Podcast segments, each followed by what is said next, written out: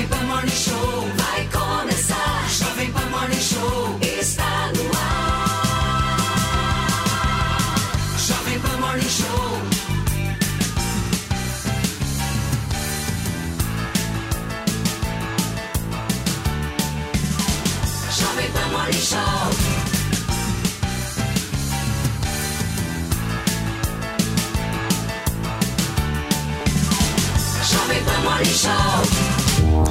Fala, minha excelência, bom dia, uma ótima segunda-feira para vocês que estão nos acompanhando ao vivo aqui na programação da Jovem Pan. Estamos chegando e olha, turma, a semana começa com uma frase um tanto quanto desanimada do ex-presidente da República, Jair Bolsonaro. Durante um evento, Bolsonaro disse que os indicativos não são bons sobre o julgamento da próxima quinta-feira, que pode o tornar inelegível. E ainda hoje, aquele banho de sal grosso para espantar as energias negativas. O Sérgio Cabral, gente, visitou um bar no Rio de Janeiro e o dono do estabelecimento resolveu fazer aquela limpeza espiritual após a visita dele. Um puta climão, hein? E é claro que o nosso sofá mais caótico de todas as manhãs já tá preparado, analisado e cá entre nós, eu sinto um negócio muito louco quando eu vejo o Felipe Campos e uma planta. Bom dia, Fê.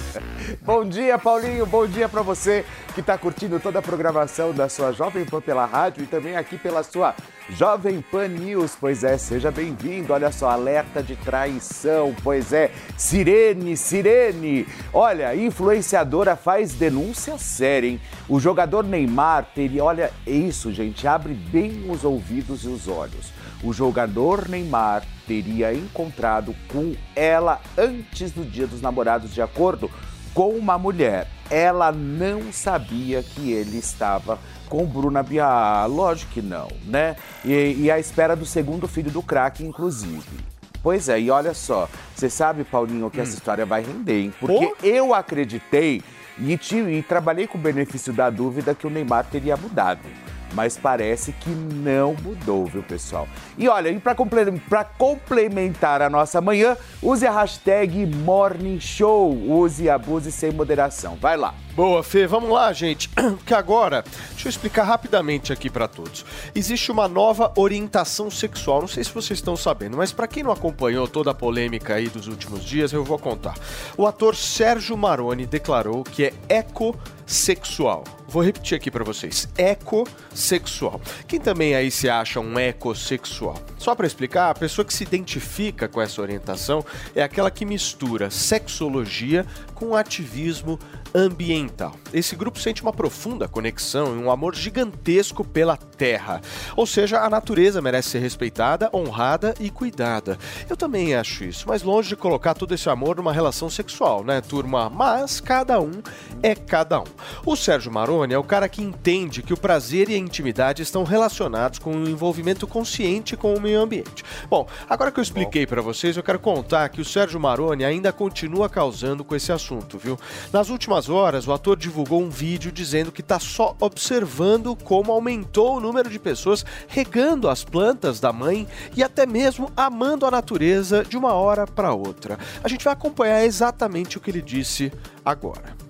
Oi, gente. Eu tô aqui só observando os comentários de vocês sobre ecossexualidade. Tem gente que já plantou árvore hoje, gente que já molhou as plantas da mãe, gente que tá amando a natureza de uma hora para outra.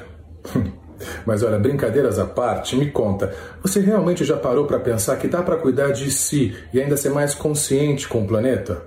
Esse é um dos objetivos da Tucano, minha marca de produtos naturais. Cuidar de você enquanto a gente cuida do planeta juntos, usando produtos naturais, veganos, livres de testes em animais e trazendo responsabilidade e educação ecológica. Porque é um tesão, gente consciente e responsável. Vamos juntos? Bom, tá aí, turma. Vamos discutir um pouquinho da ecossexualidade. Bom dia, eu quero falar com quem entende do assunto. Tudo bem, Antônia Fontinelli? Bom dia Aqui. para você, Ah, meu amor. ah. Bom Você dia, meninos. O Felipe Não, Campos, ele tá, o- ele tá muito sexy hoje, né? Mas esse pau é muito fino, Felipe. Esse povo gosta de pau Brasil. Entendeu? Aquele que se apaixona pelo caule, né? Você é um carro, você tá mordendo a florzinha. Esse povo gosta daqueles troncos bem grossos, é Olha, disso que eles estão olha falando. isso, Deixa eu gente. falar uma coisa pra você. O cara quer divulgar a marca dele e aí vocês colocam o filme, o, o negócio até o final. Amanhã eu vou aparecer pelada com me- meus cosméticos lambuzando o corpo pra ver se vocês divulgam. Porque não é possível, gente. Não, mas ele foi bem, hein? Porque ele tentou, de alguma forma, fazer um merchanzaço, Ah, né? ele Na história.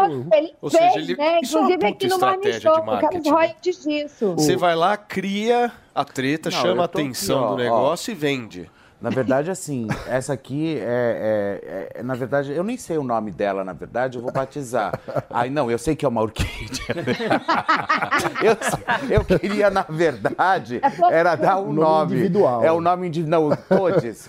Tanto faz homem como mulher, entendeu?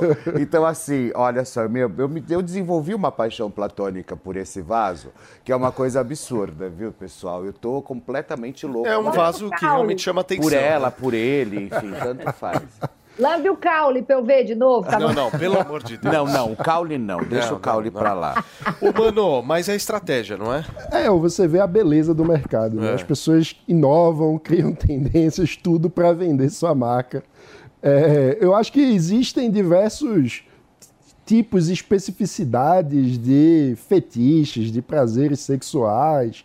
E, enfim, utilizar dos gostos peculiares de cada um para vender sua marca é um fenômeno que faz parte. O que ele tá do falando, basicamente, é que a pessoa ela sente mais tesão no momento em que a outra é uma defensora do meio ambiente. Basicamente, mas você sabe que muita gente diz que é sapiosexual, ou seja, que se interessa muito mais pela inteligência da pessoa do que pelos atributos físicos. Então seria uma espécie de variação dessa condição de É besteira, sapiosexual. né? Sapo. Conversa com a É, Mas, O ó, que, que é que tipo, atrai a pessoa? você é besteira, pessoas que se existe. atraem, Você tem gente que se admira- atrai por um cabelo, tem Você gente que se admirar atrai por uma características bunda. da pessoa é normal. Agora você ficar dando nome pra isso é sápio sexual, é ego sexual. Isso é uma Sápio- grande besteira. sápio- é, pelo minha- amor de Deus, gente. Não é não. Que Você coisa- que tá ultrapassado. Eu, eu achei que era só, era só uma brincadeira. Quando eu fui pesquisar, existe gente realmente que se define assim. Esse excesso de categorização que a esquerda Não, e é inventa, muito, é muito louco isso, porque na, é, é principal- principalmente quando usa hoje LGBTQIAP+.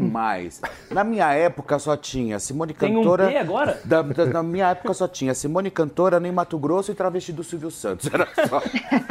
Era- E a Nani People. E a Nani People. Era a única coisa que tinha. Pô, mas né? já colocaram e mais de repente agora é sápio sexual. É, não sei mais. Enfim. Ecossexual. Eu sou piques sexual. Eu adoro piques. O pé de pix. Eu acho meu P que eu carrego é o P de piques. Entendeu? Agora, eu não consigo ter tesão por alguém que defenda o meio ambiente cara, entre nós, assim, eu realmente O cara vê a não, pessoa abraçando uma árvore e já fica, ó. Mas é, É, a é difícil. Silva, né? eu não consigo ter esse É tipo difícil de... explicar o desejo humano, né? O que é que lhe causa é, tesão? O que é que faz alguém desejar o outro? É difícil definir essas coisas. Eu acho que as pessoas criam essas palavras para tentar entender melhor o próprio Ô, desejo. Ô, Paulo, sabe que relacionado a isso, eu não sei se é a mesma coisa, mas um homem foi preso em um parque na Inglaterra porque ele estava tendo relações com uma árvore. Então acho que deve ser algo, algo parecido com É isso. verdade, né? Isso saiu na sexta-feira. Você imagina, esse deve ser muito amigo do Sérgio Maroni. Esse é ecossexual na prática. Turma, olha só, de olho na Prefeitura de São Paulo, tem candidato já começando campanha, viu? Mas, antes de sair às ruas, a dica é conhecer mais sobre o assunto para não passar aquela vergonha no débito. Eu tô falando isso porque nos últimos dias o deputado federal Guilherme Boulos decidiu fazer aquela vistoria básica nas linhas de trem e ouviu muita reclamação sobre o metrô. O Boulos, que é pré-candidato às eleições do ano que vem, disse que não conhece as linhas da Zona Leste de São Paulo que foram citadas pelo homem que aparece no vídeo. Foi uma situação bem constrangedora. Dá uma olhada.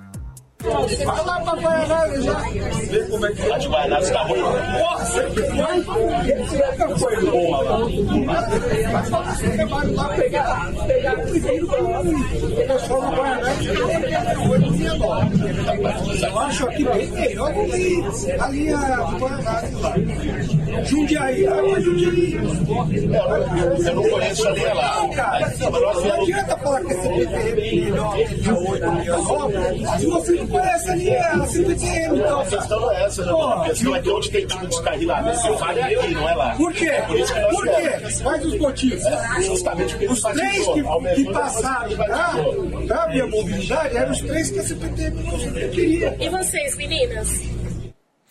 Para você que está no rádio, você acabou de ouvir um vídeo que está circulando na internet justamente do Bolos tomando sermão dos usuários do metrô. Essa cena, toda cena espontânea é maravilhosa, mas, né? Paulinho, mas o, o metrô não é do governo? Do governo estadual, né? E- mas, mas eu acho que vale contextualizar, especialmente para quem é de fora de São Paulo, que em- aqui em São Paulo algumas linhas do metrô foram privatizadas a gestão, né? Então Linha amarela. a linha amarela. A gestão é feita por uma concessionária privada e outras são feitas diretamente por uma estatal. E o que o Bolo estava tentando era lacrar dizendo que o trabalho estatal era superior ao trabalho privado. E aí ele levou uma enquadrada do usuário que experimenta os serviços todos os dias que disse, meu, tu tá achando que isso aqui, que é a, a linha privada, a qualidade boa, tu tá achando que essa aqui é o lugar que tu tem que criticar? Vai lá no... Não, e o Boulos admitiu que não conhecia a outra linha. Ou seja, ele quis ir lacrar, mostrar os defeitos da linha privada. Por que, que ele não vai na linha pública de metrô, que é muito pior? Vive muito mais lotado, tem muito menos qualidade.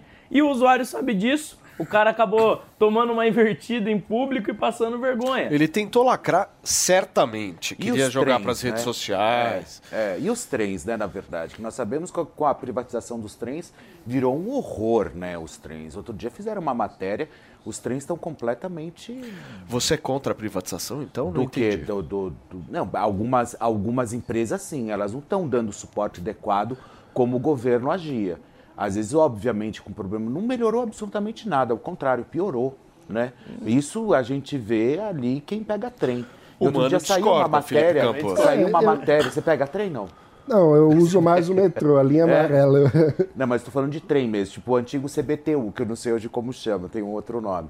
Mas é, saiu uma, teve uma matéria, inclusive, há duas semanas atrás, falando justamente sobre a, pre, a, a SPTM, né? Não, eu acho que é Sobre óbvio que quando você tem uma pre- concessão, ela tem que ser bem feita. Mas Exato. via de regra, em geral, quando acontecem concessões à iniciativa privada, elas são bem feitas, o serviço tende a melhorar e melhorar muito. Quando você olha algumas linhas de metrô aqui da cidade de São Paulo que foram privatizadas, Hoje elas funcionam muito melhor, é, tem uma qualidade melhor. Quando você chega naquelas linhas de metrô que tem um vidro de proteção antes da, antes da linha, você já sabe que ela é privada, que ela tem uma qualidade e um investimento maior ali. Aí você vai para uma pública, você vê o contraste entre a gestão privada e a gestão pública, que é infeliz- infelizmente muito pior.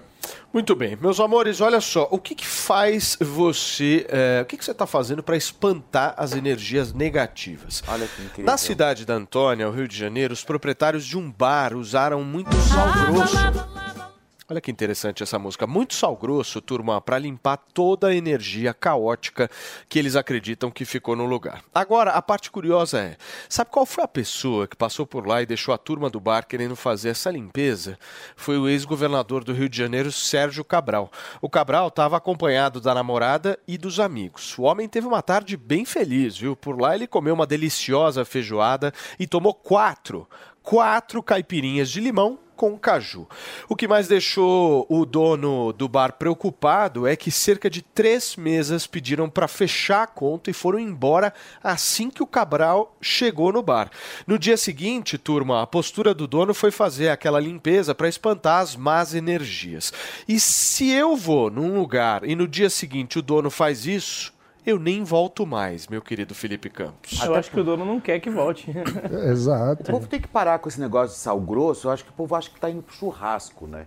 Porque é uma. Temperar o é bar. um tal de negócio, toma banho de sal grosso. Ninguém é churrasco, uma peça de picanha. Mas o- Isso, picanha. Ô, Antoninha, o Sérgio Cabral tá querendo ser candidato, não tá não?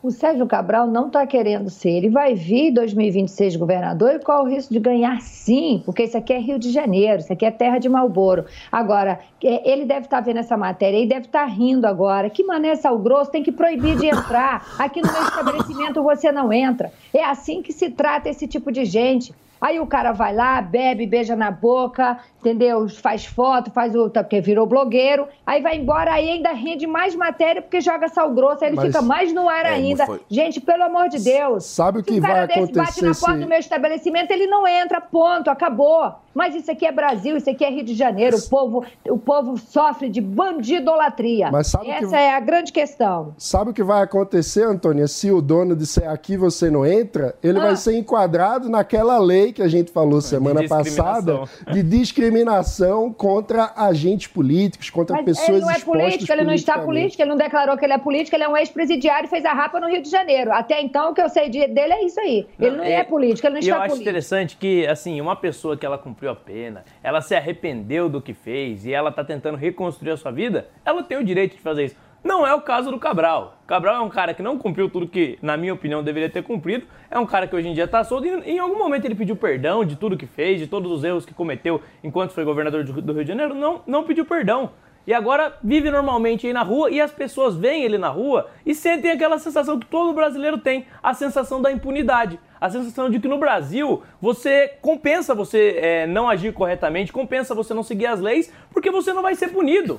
Você vai viver a sua vida normalmente e vai melhorar o seu padrão de vida. Essa é a realidade. Sim. Você não vê no Brasil alguém ser punido e, e- e continuar punido e pagar realmente pelo que fez. Muito pelo contrário. Pouco tempo depois de preso, alguém dá um jeito, a pessoa sai, tá solta, continua vivendo normalmente, às custas daquilo que o brasileiro, infelizmente, Sim, foi obrigado a, gente- pagar. E a, gente, e a gente acompanhou um dos casos de corrupção, um dos maiores casos de corrupção do Rio de Janeiro. Pois foi é. ele, a mulher, pra cadeia, foi todo mundo pra cadeia. Agora, ele tá blogueiro, E viu? de- Não, então, ele tá blogueiro. Ele Agora, confessou, né, Paulinho? Ele Se tá bem blogueiro. Se Agora você abrir o cabe, Instagram cabe dele, realmente à população, cabe justamente ao povo, né, é, avaliar isso e ver direitinho, mas com toda certeza é uma vergonha, né? Sem dúvida alguma, o que a gente assiste, o que a gente vê, principalmente com essa história do Sérgio Cabral. Eu vejo, assim, Sérgio Cabral, os noticiários, os, os, os, os jornais dando. É, isso, é muito, isso é muito louco. Sérgio Compreendo. Cabral. É, compreendo. Sérgio Cabral aparece com nova namorada. A gente não tinha que ter esse, esse tipo, de- é, esse tipo de Esse tipo de notícia. matéria, de- não de- tinham que dar essas notícias. Compreendo. Né? É, compreendo, lógico. O cara vira celebridade. Eu acho que o, o caso do Sérgio Cabral é muito emblemático, né? Pelo estilo de vida, pela, pelo esbanjamento, pela postura que ele teve ao longo de todo o processo. O caso lá da, da mulher dele viajando com joias, esbanjando em restaurantes de luxo. Tudo isso às custas do dinheiro do pagador de impostos, às custas do cidadão brasileiro que rala, que trabalha metade do ano praticamente para pagar imposto, para depois poder começar a trabalhar para o seu próprio sustento, tendo que sustentar esse tipo de Mas privilégio. vocês acham que o povo fluminense vai votar nele? Cara, Vocês acham eu não pra- acho, eu não acho Eu não acho, não. Vocês acham que os caras vão votar mesmo depois? Eu Que acho você impossível. vive? Não, Eu é acho porque o caso, o caso do Sérgio Cabral, ele, pra É mim, pelo menos, é né? o maior caso do Brasil, né? O cara que ficou tanto tempo na cadeia, que é réu confesso e tal. É. Os outros casos, os caras não são réu confesso, concorda? E aí você gera uma certa dúvida, a galera usa isso politicamente e tal. Agora ele, ele vestiu a carapuça. Sim. Eu sou ladrão mesmo. Não é? É, Pois é, eu não consegui que- enxergar um Não, outro sim, mas caso. sabe qual vai ser mas agora? sabe qual que é? A campanha, mas eles são muito espertos. Daqui a pouco ele vai se lançar, ele vai falar assim, olha, eu, eu, eu vim, venho aqui pedir perdão pra vocês, eu roubei mesmo, mas não vou fazer mais, eu sei que é feio. É Que capaz nada, de vai usar aquele forma. velho slogan do rouba, mas faz. Querer dizer que não, eu roubo, Não, mas, mas, é- mas todo mundo rouba muito eu faço. se existe esse slogan, é porque muito eleitor compra. Tem eleitor que está mais, infelizmente, que tá mais preocupado com o resultado do que com a questão ética. É a sede da com a ganância, corrupção. né? Quando aconteceu, por exemplo, é, o impeachment, tal, toda aquela mobilização no Brasil, não foi por causa dos escândalos de corrupção, foi porque a economia estava ruim. Infelizmente, na cabeça de muitas pessoas, a ética, que deveria estar no topo da lista, acaba ficando em último lugar. Turma, vamos falar um pouquinho sobre estética, Fê? Porque tá o maior Bora lá. burburinho a foto de Joyce Hasselman divulgada nos últimos dias. O povo tá falando que ela usou Photoshop e até ficou sem um umbigo. Para ela que tá vendendo um método de emagrecimento, essa acusação é ruim demais para as vendas. A foto em questão que eu estou trazendo aqui para vocês é essa. Para você que está no gente. rádio e não está vendo essa foto, nós temos Joyce Hasselman com uma cintura, irmão, que você não faz ideia e realmente nós não conseguimos ver o umbigo dela nesta foto. Só para vocês terem uma ideia, ela tá aparecendo na foto é, no espelho com um top e calça de academia. A cinturinha tá daquele jeito, mais fina inclusive que a da Fontinelli. Inclusive, a nossa Lady Fontinelli ficou com bastante ciúmes e resolveu criar o próprio método de emagrecimento. Ela colocou em prática nos últimos 30 dias e já tá com o shape assim, ó. Dá uma olhadinha. Olha só. Que coisa maravilhosa, turma. A Fontinelli garante que ela não usou Photoshop e que todas essas curvas que estão aparecendo para vocês ao vivo aqui na programação da Jovem Pan foram conquistadas graças ao próprio método que ela tá vendendo por R$ 1,99 por mês. E o, o Voltando. É só o movimento normal da onda. Exato. Vamos retornar à questão da Joyce Hasselman. Ela fez questão, turma, de divulgar um vídeo para acabar com essas acusações que ela usou Photoshop. A gente vai acompanhar um trecho desse vídeo agora. Olha, gente, é minha, é minha, é minha, é minha, é minha, é minha, é minha, é minha, é muito minha, muito minha. Ó, bem trabalhadinha. Foi essa barriguinha que o protocolo JH me deu. hã? Olha só, foi esta barriguinha que o protocolo JH me deu. Depois de fazer o protocolo direitinho, as quatro fases. Então, para você que está dizendo que é muito filtro, hello, não é, meu bem. É nítido que tem. Misericórdia. É nítido que a barriga tá toda lipada e, e é nítido, assim, com cara de lipo HD. E me parece que fez até a ab- a abdominoplastia, porque ali esse umbigo é umbigo de cirurgia. Mas não é o método dela? Que método? O método JH. É, o método chama, o, é, o método chama lipoaspiração. Você vai lá, você faz tudo direitinho, se interna, procura um bom cirurgião plástico, e aí você consegue ficar com o E ela no vídeo é jeito. totalmente diferente da foto, né? Na foto tá muito mais fina, tá parecendo o Johnny Bravo, assim, só, só tem a parte de cima. O Johnny Bravo, é. Não, mas ficou, não, ficou, Eu ficou posso falar um feio, pouco do vai, meu gente. protocolo, Eu acho que ela aproveitou um pouco. Não, ela tá bonita, meu. Eu já posso falar Eu- um pouco. eu prefiro a Joyce sem assim. o Photoshop do Tá que com o Photoshop. Gente, deixa eu falar um pouco Ela do tá meu mais bonita sem o Photoshop do que com. Antônia, você pode, por favor, me explicar o protocolo LA? E- não, não é LA, não. É, meu, é AF, Antônia Fontinelli, né? Lei... O que, que é LA, gente? É Lady. Ah, é, Lady é que eu Antônia. botei Lady Antônia, é mesmo. Desculpa, turma, estamos começando a é o método agora. que ela tá, que ela tá Papai, usando, é, não é? É. Falou que tem quatro estágios, o meu só tem dois, e o meu pode comer rabada, tá? Pode comer cuscuz, pode comer tapioca, Como entendeu? são os estágios, Antônio? Só são- os estágios só são dois estágios. Você come tapioca no café da manhã, rabada no almoço, entendeu? Uma, uma folhinha para dormir, um vinhozinho para dar uma relaxada. E só são dois, e R$ 1,99 só por mês, entendeu? É, só são dois estágios, seis meses para cada estágio. Pronto. A sua dieta. É, boa pergunta. É, essa é a dieta. Ô, Antônia, deixa eu te fazer uma Canjica. pergunta. Você acha que é Photoshop mesmo? Não, imagina, claro que não. Imagina, a minha foto, por um acaso, tem Photoshop na minha foto? Não, não é a né? sua. Eu quero analisar a da Joyce. A sua eu Não, sei que também. tem. Não, também não. Imagina, a gente nasce sem umbigo mesmo, a gente nasce com a barriga lá pra dentro. A gente...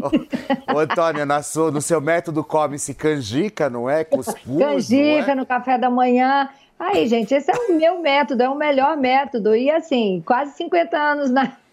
Nossa senhora.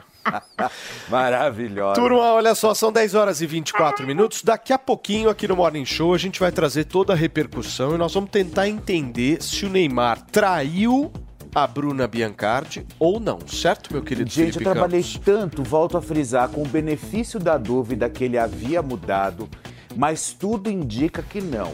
Esse final de semana eu fiquei atrás dessa história, fui atrás de fontes e daqui a pouquinho vocês vão saber se ele traiu ou não a Bruna Biancardi. Saberemos em instantes. Para vocês que chegaram agora, a gente está repercutindo uma fala do ex-ministro da Educação, Abraham Ventralb, dizendo que o bolsonarismo é uma lepra. E a gente vai começar um papo agora com o advogado Fábio Tavares. Por favor, doutor Fábio. Paulo, ouvintes, queridos amigos, é um bom dia a todos. Bom, pegando o gancho aqui do meu colega, Mano, eu tenho que discordar em relação à fala do, do Mano. Em qual sentido? Nós estamos rotulando cada vez mais, Paulo, bolsonaristas, lulistas, estamos esquecendo que 30 milhões de pessoas não compareceram às urnas. E a partir do dia 1 de janeiro desse ano, nós temos sim um líder, um presidente da República goste você ou não. A partir do momento que você generaliza e trata todos de bolsonaristas diante da fala do mano, dá uma conotação que ser bolsonarista, vou ter votado nele, é literalmente uma bandeira do mal. Quando, na verdade, nós temos que trazer à baila uma famosa frase de Thomas Hobbes que fala que a razão é a alma da lei. E as nossas instituições, e principalmente esse tipo de discurso, está demonstrando cabalmente que a razão está se perdendo. A alma da lei vem sendo vilipendiada, ofendida todo santo dia. Não só por esse tipo de discurso, um discurso literalmente ofensivo ao, ao Estado Democrático de Direito, às instituições que não respeitam a lei e nem a nossa Constituição. Então é lamentável uma pessoa pública se manifestar a chamar todos os bolsonaristas de leprosos. Dando uma conotação que, a partir do momento que a pessoa levanta a bandeira da direita, que defende a religião, que defende o culto, a liberdade de expressão, é taxada dessa forma. Da mesma forma, eu não posso taxar o lulismo e generalizar todos com uma bandeira do mal. É lamentável isso. A partir do momento que nós temos uma legislação, uma Constituição Federal, nós temos que nos afastar cada vez mais desse discurso. E dizer claramente ao público, ao povo, Paulo, que a legislação e a nossa Constituição são os pilares da democracia. Não adianta nada defender o Estado Democrático de Direito se as pessoas e as instituições não a respeitam. E é isso que vem acontecendo todo santo dia. Doutor, isso aí é problema de relacionamento que nós estamos discutindo aqui. Sabe aquele relacionamento que terminou com o cara absolutamente magoado, que é aquela coisa que o cara, sabe, ficou, não é, Antônia? Você não acha isso? Ó, o doutor falando, aí vocês falando, me veio uma música na cabeça. Muito mais que bala perdida, é mulher traída. É tipo isso. É tipo isso. Ah, Tem muito rancor Olha, fala falando dele. sério, como é que ele quer seguir uma carreira política generalizando, chamando pessoas de leprosos? Está sendo é, ainda discriminando, né? Porque é, ele não sabe nada das, das pessoas que sofrem né, dessas doenças. É assim, é, um, é, um, é, um, é um- uma besteira atrás da outra que o, que o Ventralbe fala desde que ele saiu do governo, entendeu? É um cara raivoso. É, e assim, ele quer seguir carreira política, sim. Quantos milhões de votos ele não já perdeu aí chamando bolsonaristas de leprosos? Que que é isso? Cadê o bom senso, rapaz? Sai da política. A política não é para você, porque se fosse, você teria permanecido no cargo. É isso, a minha opinião é essa. Mas o, eu acho que também o Ventralbe, quando ele tem esse tipo de pronunciamento, ele joga contra a direita. Porque ele tá tentando, de, tá com um posicionamento ali de desagregação, quando agora é exatamente o contrário. A gente tem que estar unido porque nós temos um adversário maior, nós precisamos construir é, é, alternativas, construir possibilidades, o tempo todo pessoas de direito sendo perseguidas. E o Bolsonaro, no governo que teve, fez o que pôde, entregou muita coisa, entregou a reforma da Previdência, entregou o marco do saneamento, entregou a, a venda de mais, de mais de dois terços de ativos públicos. Ou seja, foi um governo que entregou muito, Muito pouco, resultado. muito Se ele pouco. está criticando, o que, que ele propõe no lugar? O que, que ele quer colocar no lugar do que o Bolsonaro fez? O Bolsonaro fez muito e a direita ainda pode fazer muito mais. Mas para isso a gente não pode cair no discursinho dessa galera que saiu do governo, é ressentida e agora fica atacando. A gente precisa que construir alternativas. Se ele Bolsonaro critica o bolsonarismo, o o que ele tem no lugar? Pelo amor de Deus, muito não me vem Teve com uma pandemia, gastos, teve mas, uma pandemia, Mas, ó, não eu, entendi eu nada queria, disso. eu queria tentar esclarecer uma coisa, porque uma das belezas da vida é que ela é complexa. Então, o fato de o bolsonarismo ter alguns valores que são muito negativos e autoritários na minha leitura, não exclui o fato de que também há outros valores que são legítimos dentro do bolsonarismo. Ou seja, é, há uma mistura. Assim como se a gente olha o PT, por exemplo, um dos valores que move o petismo é a ideia de que os fins justificam os meios. Eu acho que isso é muito claro. Eu acho isso deplorável, porque justifica, entre outras coisas, a corrupção em nome de um projeto. Mas há outros valores dentro do petismo que levam pessoas a votar no PT. Da mesma forma, no bolsonarismo, há o valor de um- uma visão de mundo autoritária que desrespeita e É despreza minoria, mano. os direitos humanos. Que inclui o próprio presidente, que Pelo de colocava. Fotos dos ditadores militares no próprio gabinete Bolsonaro, quando em era anos de deputado. governo, em nenhum, em nenhum momento é, Mas o- tentou censurar, em nenhum momento Mas tentou, o- tentou se me permite, ninguém. isso, houve- preservou, houve perseguição, preservou a liberdade houve- de expressão. Houve não perseguição de de, censura no governo houve Bolsonaro. perseguição de funcionários públicos. Foi necessário acabar com a lei de segurança nacional que estava sendo usada de forma autoritária. Não, não, eu tenho que fazer uma houve correção, te interromper agora. Houve violência. Não foi esse o- quando foi a esse. questão. Sim, eu atuei A lei de segurança nacional, a lei de ela foi revogada no Congresso Nacional porque o governo Bolsonaro estava utilizando ela para perseguir funcionários públicos. Claro que não. Claro a Lei de que sim. Segurança Nacional, ela é anterior a 88, já existia um posicionamento da jurisprudência do Supremo Tribunal Federal sobre a inconstitucionalidade. Tanto é verdade que a lei de imprensa, por si só, ela tinha sido recepcionada pela nossa Constituição, e aí o Supremo Tribunal Federal verificou que a lei não atendia os fins constitucionais. A Lei de Segurança Nacional, Ela foi ela revogada foi pelo Congresso revogada exatamente porque ela não atendia os fins constitucionais. Aí inseriram no Código Penal os crimes contra o Estado Democrático de Direito. O que eu acho curioso, Paulo, é, e triste, é que as pessoas levantam essa narrativa e o bom é o que acontece hoje. Um Estado que não respeita a Constituição, uma Constituição que enaltece o sistema acusatório, que foi literalmente destruído, que o que vigora hoje, Felipe, é o sistema inquisitorial. O que, que é o sistema inquisitorial? Eu, vítima, sou o investigador, acusador e juiz da causa. Isso é bacana. Isso sim tenho que aplaudir. Isso sim eu tenho que tirar o chapéu. Eu não entendo essa lógica. É, eu não entendo a lógica de mais de tá mil debatendo, pessoas foram presas esses- esses e eu tive a oportunidade de ver ontem advogados no Tá na Roda defendendo a, a conduta das pessoas, de como elas foram tratadas, como elas vêm sendo tratadas, essas pessoas que foram, que, que praticaram esse ato terrível no dia 8 de janeiro. Advogados, Felipe, dizendo claramente que devem ser punidos ao rigor da lei. Mas ninguém está dizendo que não. Devem sim, mas sem observar o devido processo legal, o contraditório. É isso que nós vamos aplaudir? O poeta já dizia, né, Paulo? Vamos celebrar a estupidez humana. E esse Estado, como professor de Direito Constitucional, ele é absolutamente estúpido. Ele não respeita a Constituição, ele não respeita as leis e as autoridades não fazem absolutamente nada. Começou ontem, o Senado né? Federal, o, por sua o vez, Brasil já desrespeita direitos humanos desde sempre, porque é complexo construir Mas, um peraí, Estado não- eficiente. Quando nós falamos de Bolsonaro, nós estamos falando de quatro anos. Nós passamos pelo Lula oito anos, Dilma Rousseff, e agora ele voltou. Quer dizer, a ineficiência colocada nas costas de um homem que ficou quatro anos no poder, com dois anos de pandemia. não é Não, colocada estou passando a mão, ô Paulo, na cabeça do Jair Bolsonaro, mas é uma questão de justiça.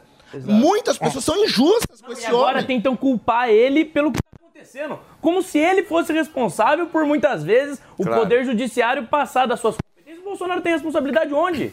Bolsonaro fez, fez o governo dele em nenhum Posso momento falar um esse tipo de coisa vocês aconteceu. rapidamente? Tem um Datafolha que saiu, eu sei que vocês adoram. Você sentou em isso cima da caixa do seu microfone. Não, não, eu vou Eu trazer. prefiro da Tantônia. Pavanato, você sentou em cima da caixa do seu Olha aqui, microfone. Felipe Campos. Você é tudo pra mim. Ô, Fê, presta atenção no que eu vou te falar agora, Felipe Campos. Pode falar. 29% dos brasileiros se declaram muito petistas. E 25% dos brasileiros se declaram muito bolsonaristas.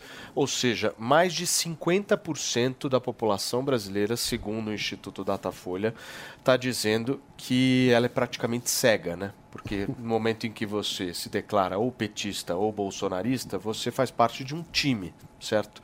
E num time você só pensa em ganhar, independente se o time for errar, você não tem nenhum tipo de criticidade nesse sentido. O que eu quero entender de vocês é o seguinte, doutor, até aproveitando a tua participação aqui. Quinta-feira está marcado no Tribunal Superior Eleitoral o julgamento da inelegibilidade de Jair Bolsonaro. A minha dúvida é, eu só tenho uma dúvida. O Cássio Nunes Marques vai votar a favor ou contra? Porque o resto eu acho que eu já sei o voto. Sinceramente, Paulo, serão 6 a 1 6 a 1 6 a 1 O Cássio, ele literalmente, em 2026, ele vem presidente do TSE e o vice, por uma coincidência, será o André Mendonça. Então, com absoluta certeza, para ele não ficar tão feio como já está feio pelo que ele fez com o Deltan, ele vai votar favorável ao Bolsonaro, para que ele se mantenha, para que se mantenha a elegibilidade. Mas o Bolsonaro, com absoluta certeza, antecipando o mérito aqui, ele será declarado inelegível.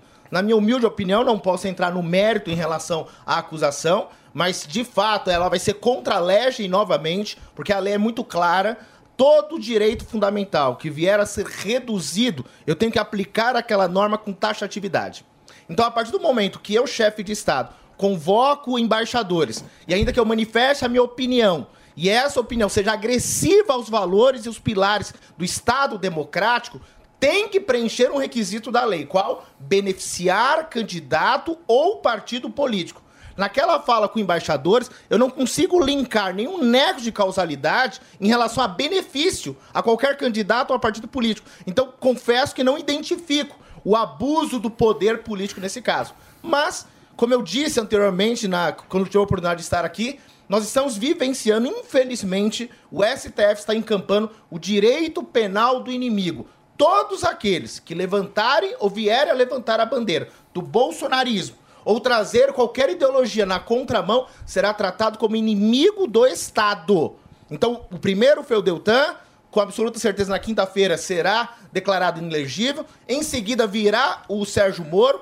Tivemos recentemente o, o Marcos, Marcos Duval. Duval, em que ele teve a sua imunidade violada novamente. Não foi feito absolutamente nada. Eu nem entro no mérito, porque de fato eu acho ele um cara destemperado. Um, Um cara pouco. que não tem lógica. Um pouco. pouquinho. Não é muito, é. Mas, olhando a imunidade de, de um parlamentar, nada é feito. Tudo é Não, mas normal. como assim? O, o Marcos É porque- Duval ele pode vir a público assumir um crime, dizer que participou de um conluio por um golpe de É Estado. só um pouco de destempero, E aí- mano. É só, é só meu. Não, não, ele pode ser punido. O que não pode é um, um um- um parlamentar não ter a sua imunidade, que as redes sociais dele novamente foram bloqueadas, suspensas, sendo que eu tenho uma Constituição em vigor. Eu vou dar um, fazer um paralelo em relação a isso. Ele não pode fazer isso absolutamente. Não, bloqueio tivemos eu recentemente, concordo com a crítica. Tivemos, Claro. tivemos recentemente a Marcha da Maconha. Na Marcha da Maconha, eu vou pegar o gancho. O mano Eu tava, tava lá. lá. É Bacana, tudo. mas a, a- a sua frente era em, em prol da descriminalização para usos terapêuticos, medicinais. O que, que nós vimos no sábado, Era, Paulo? mano. Era, com Também. absoluto certeza. Também, fez o não é vídeo só dele. não, doutor. Também. Mas não vamos entrar nesse Bom, tudo bem. Eu ia fazer apenas um paralelo, Paulo.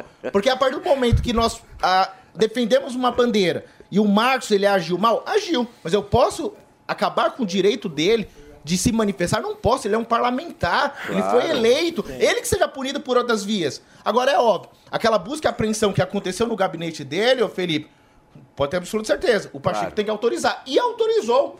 Só que nenhuma nota teve a coragem de fazer uma nota dizendo eu autorizei, eu convoquei o nada. Ele literalmente autorizou nos bastidores e aconteceu a busca e Ô, apreensão. doutor, tem 16, me corrija se eu estiver errado, mas são 16 processos eh, pedindo a inelegibilidade do Bolsonaro lá no Tribunal Superior Eleitoral, né? Esse que vai ser julgado agora quinta-feira é o processo do partido do Ciro Gomes, o PDT que entrou e o foco central é a reunião com os embaixadores. Eu, sendo muito sincero com o senhor, quero ouvir a tua posição jurídica sobre isso. Eu acho que esse é um dos mais fracos que tem dos 16. Tem coisa muito mais intensa ali. Vou citar um exemplo. Eu acho que o Bolsonaro cometeu crime eleitoral no momento em que ele faz aquela realocação de recursos num período muito curto de tempo antes da eleição. Isso para qualquer administrador Flagrante público, isso é um flagrante. No momento em que você, no mês de junho do ano eleitoral, que vai ter a eleição em outubro, realoca alguns bilhões de reais para pagar auxílio para taxista, para pagar auxílio moradia, para dar o Bolsa Família, que na época era o Auxílio Brasil, ou seja, isso aí é crime administrativo eleitoral. Eu acho muito mais Claro. intenso e, e- e concreto do que essa reunião com os embaixadores, porque é, eu acho que esse ponto que o senhor traz é, é um bom ponto, né? Porque a legislação eleitoral ela se debruça em quem é eleitor, ou seja, se de alguma forma você utilizou a máquina para ganhar votos. Essa reunião com os embaixadores não tinha nenhum eleitor ali, né? Mas é parte da eleitor. narrativa eleitoral dele. É uma narrativa, mas você concorda comigo, mano, que não Concordo é, que os outros não é objetivo o negócio? A aceitos. questão, o esse processo, a questão do Eu acho processo.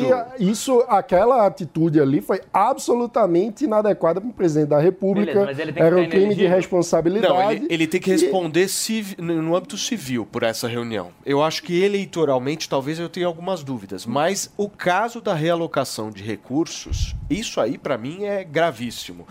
Para quem de alguma forma já passou na administração pública sabe que isso é uma aberração, meu. É, que faz aberração. prefeito perder o mandato Aberração, todo, Paulo, eu concordo, mas É aberrações. aberração, é aberração. Aberrações e ilicitudes são coisas distintas.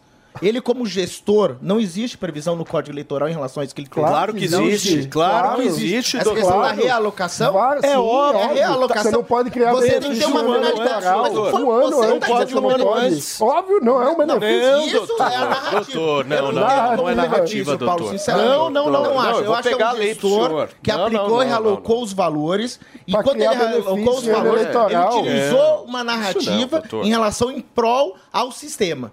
Ao sistema que ele estava governando. Pavanato só observa, né?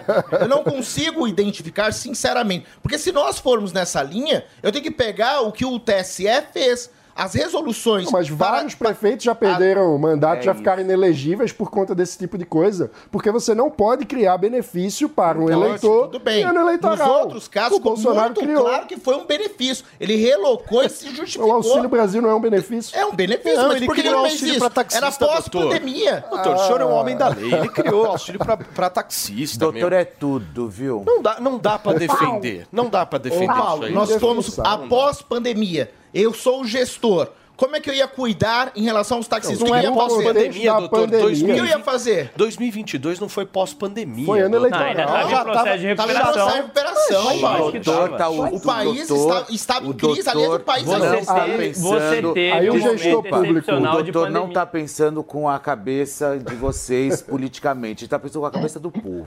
É, do povo, mas o, o direito, ele tem regras. deixa- ali. deixa- regras que não, ninguém cumpre, o bom Paulo. gestor Essa é a questão. público Mas nesse contexto caso, nós temos que entrar no claustro psíquico dele. Por que os outros prefeitos perderam o mandato? Porque no claustro psíquico ficou claro que a justificativa não foi plausível. Nesse caso, nós saímos de uma pandemia, nós estávamos em recuperação. O que eu ia fazer com os taxistas? Deixar morrer de fome? Meu não, o Deus que, que do eu faço céu. como gestor? Então me diga, é a Fazia solução? política pública Qual é- séria no qual que é a política contexto, séria? no contexto do Não. orçamento Existia um- extra uma de pandemia que foi criado. Aí Era não. preciso ter política pública A séria. excepcionalidade, Não foi a força feito. maior, o caso fortuito Não estão lá feito. no Código O Eleitoral. É era claro. claramente Se eu usar os valores Claramente por força maior e caso fortuito, eu fujo disso. É isso que eu quero Não, dizer, é. Paulo. Então a lei eleitoral é muito Turma, clara. a conversa tá muito boa, mas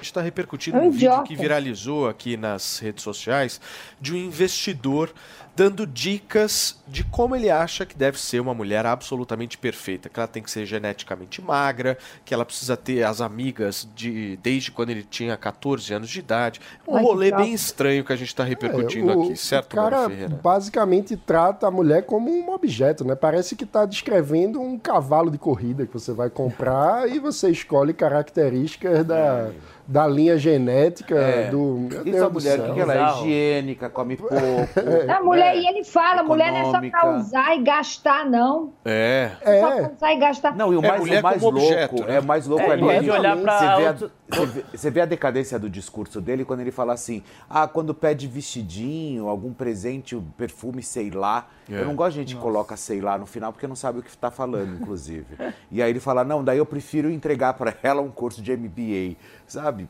Não, eu acho que assim, ah, o atributo que um homem deve buscar numa mulher são atributos é, de valores, né? O caráter dessa pessoa, é, o quanto ela é uma pessoa é comprometida com aquilo que é certo, trabalhadora, é estudiosa. E não, por exemplo, querer ver a questão genética de peso, que coisa mais ridícula. E como o Mano disse mesmo, ele ó, trata a mulher como se fosse um objeto. Isso vale para todos os lados. Você não pode olhar para um ser humano como se ele, se ele fosse um meio para você obter outra coisa. Não, o ser humano ele tem que ter um fim em si mesmo. Esse, é- esse é um valor que a gente tem que dar para as pessoas. As pessoas, elas têm valor em si, por isso nós devemos respeitar elas. E, e uma mulher você não escolhe porque ela, ela é geneticamente magra ou porque ela tem é, outras qualidades. Você escolhe ela porque ela é uma mulher de caráter decente, uma mulher que você gosta. Então é realmente ridícula a, fa- a É fala desse cara. ridículo, É, ridículo. e, e, sinceramente, assim, com todo respeito às pessoas de 22 anos, mas alguém achar que o valor sexual de alguém está no auge aos 22 Eu nem entendi isso. O que, que é o valor sexual? É, que ele conheceu falou aos que, meu, ela 49. tava num período. É, no período completo, é, tá no auge da,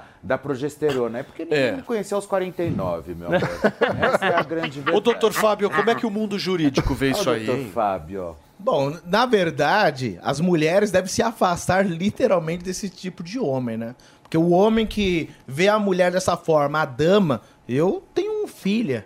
Eu acho lamentável ouvir em rede, na rede social, um cara tratar qualquer mulher dessa forma. Para nós do direito constitucional é muito claro, né? Vigora um princípio da isonomia. E existe lá um fundamento que é da dignidade da pessoa humana. E as pessoas não entendem o que significa dignidade da pessoa humana, Felipe. Dignidade da pessoa humana é literalmente você ver o seu próximo e identificar o que o seu pró- o que faz o seu próximo feliz. Ou seja, empatia. Exatamente. Se o seu próximo é feliz tendo aquele estilo de vida, Repera- aquela filosofia de vida, você deve enaltecer. Porque essa dignidade enaltece o espírito. Agora, esse tipo de pessoa faz o quê? Com que um, um pequeno grupo, pequena parcela da sociedade, tra- tragam aquelas bandeiras que nós, alguns casos, eu não sou contra absolutamente tudo, do feminismo.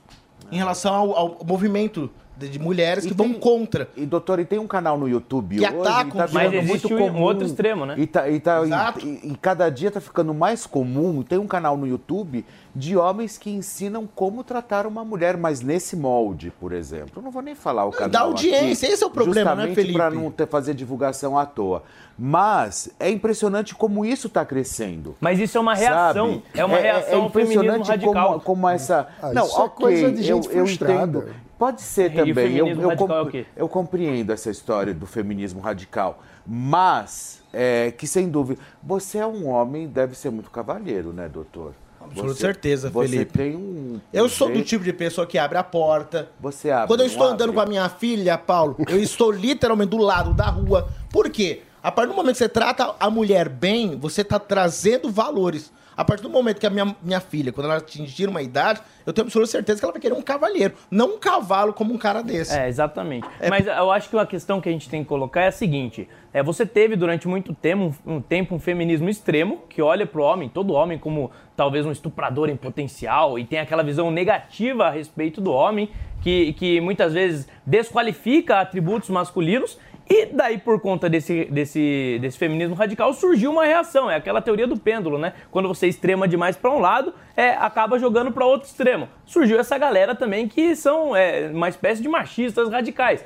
Então você vê na rede social esse tipo de conflito. Um é consequência do outro. O mano falou aqui, ah, mas pra mim esse cara, o cara que fala isso, ele, ele é uma pessoa frustrada. E pra mim uma feminista radical também é uma pessoa frustrada, que vive de ressentimento e de demonizar o que é o homem. Eu acho que, assim, é uma coisa importante. Existem vários feminismos, né? No plural. Existem feminismos... Por isso que eu falei radical. Radicais. Existem outros feminismos moderados, liberais, que, enfim, que, que tratam da questão da inserção da mulher, da inclusão na sociedade, questões do mercado de trabalho. É, eu acho que o ponto é que, independentemente do que você acredite, não vale a pena moldar a sua vida em reação a algo que você não gosta. É muito mais importante propor o que você gosta. Porque senão você acaba caindo em armadilhas É, como ô, essa. mano, mas essa divisão que você fez assim, aí não é tão clara. Quando você vai pras autoras feministas mesmo, todas elas têm é, no seu intuito e, e no, na- no bojo daquilo que elas carregam, o intuito radical de destruir as instituições tradicionais. Não, Claro. de Tem sim. Mas Quando você lê Simone de Beauvoir e diversos autores feministas. Então mas ainda é absurdo. Wollstonecraft e muda de ideia, porque existem feminismos que não são assim. Ô, Antônia, você acha que essa fala pode ser considerada uma fala machista ao extremo?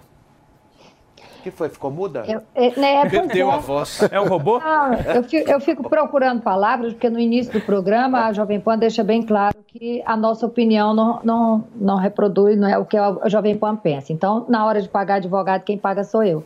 Então, eu fico pensando o que dizer a respeito desse cara. É, mas, para resumir a ópera, para eu não ir muito longe, porque assim, esse tipo de. de não tinha nem, tinha nem que dar voz para esse tipo de gente, né? Porque é um completo imbecil. Ah, de todo modo, eu não entendo desse tipo de homem, porque nunca deixei nenhum, nenhum, nenhum um traste desse se aproximar de mim por toda a minha vida. Né? Então, assim, eu só lamento que tenha mulheres que se prestem a, a ter, se prestam a ter relacionamento com esse tipo de homem abusivo. É triste demais. É, ontem eu estava vendo um vídeo muito, muito, muito que me chamou muita atenção. Uma mulher falando assim: ah, porque você fala mal. é, a mulher que pegou o marido dela com uma garota de programa e ela arrebentou com a vida da garota de programa, chamou a menina de prostituta, não sei o que, não sei o que. Aí veio uma outra e falou assim: tá, mas mulheres que não se separam desse tipo de homem, porque assim, tá, e eu vou morar onde, eu vou comer o quê, eu vou viver como, como que eu vou pagar meu cartão de crédito se eu me separar dele? Isso não é uma prostituição? É, e ainda por cima fica dentro de casa limpando a casa, né? Ainda vem com um adendo. Então, meninas, a gente precisa prestar atenção para esse tipo de coisa, que isso é seríssimo, isso é relacionamento abusivo. Esse tipo de cara tá cheio deles por aí, são os imbecis, são os abusadores, tá? É, são, são machistas e nenhuma mulher merece um cara desse, porque somos maravilhosas, somos plenas, somos donas de, da, da porra toda, sabe? A gente se, se, se, se, se consegue viver sozinha sem esse tipo de homem, sabe? É, precisa de amor próprio. Agora, esse cara vem e fala que tem a mulher, que ele conheceu a mulher dele no auge dos 22 anos, quando estava transando. Trata como uma. Eu vi aí uma égua de raça, ele falando, né? Só que ele é tão imbecil que ele não faz ideia do que é ter uma mulher plena aos 49 anos, entendeu? Sábia, gostosa, inteligente. Nunca vai saber por quê? Porque ele é um completo imbecil. E igual ele, tá cheio por aí. Meninas, por favor, protejam-se, blindem-se desse tipo de animal.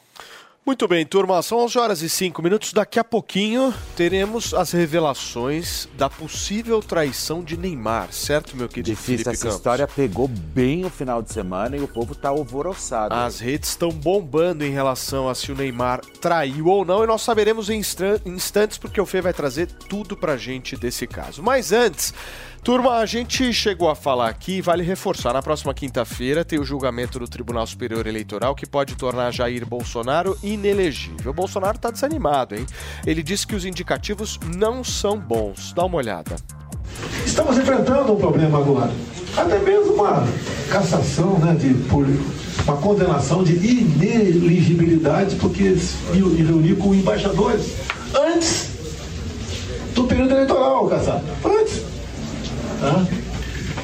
E vamos enfrentar esse dia agora. Já sabemos que os indicativos aí não são bons, tá? mas eu estou tranquilo. Tá aí a fala de Jair Bolsonaro dizendo que os indicativos não são bons, doutor. Você acha que ele já tem a consciência, doutor Fábio, que ele vai ficar inelegível?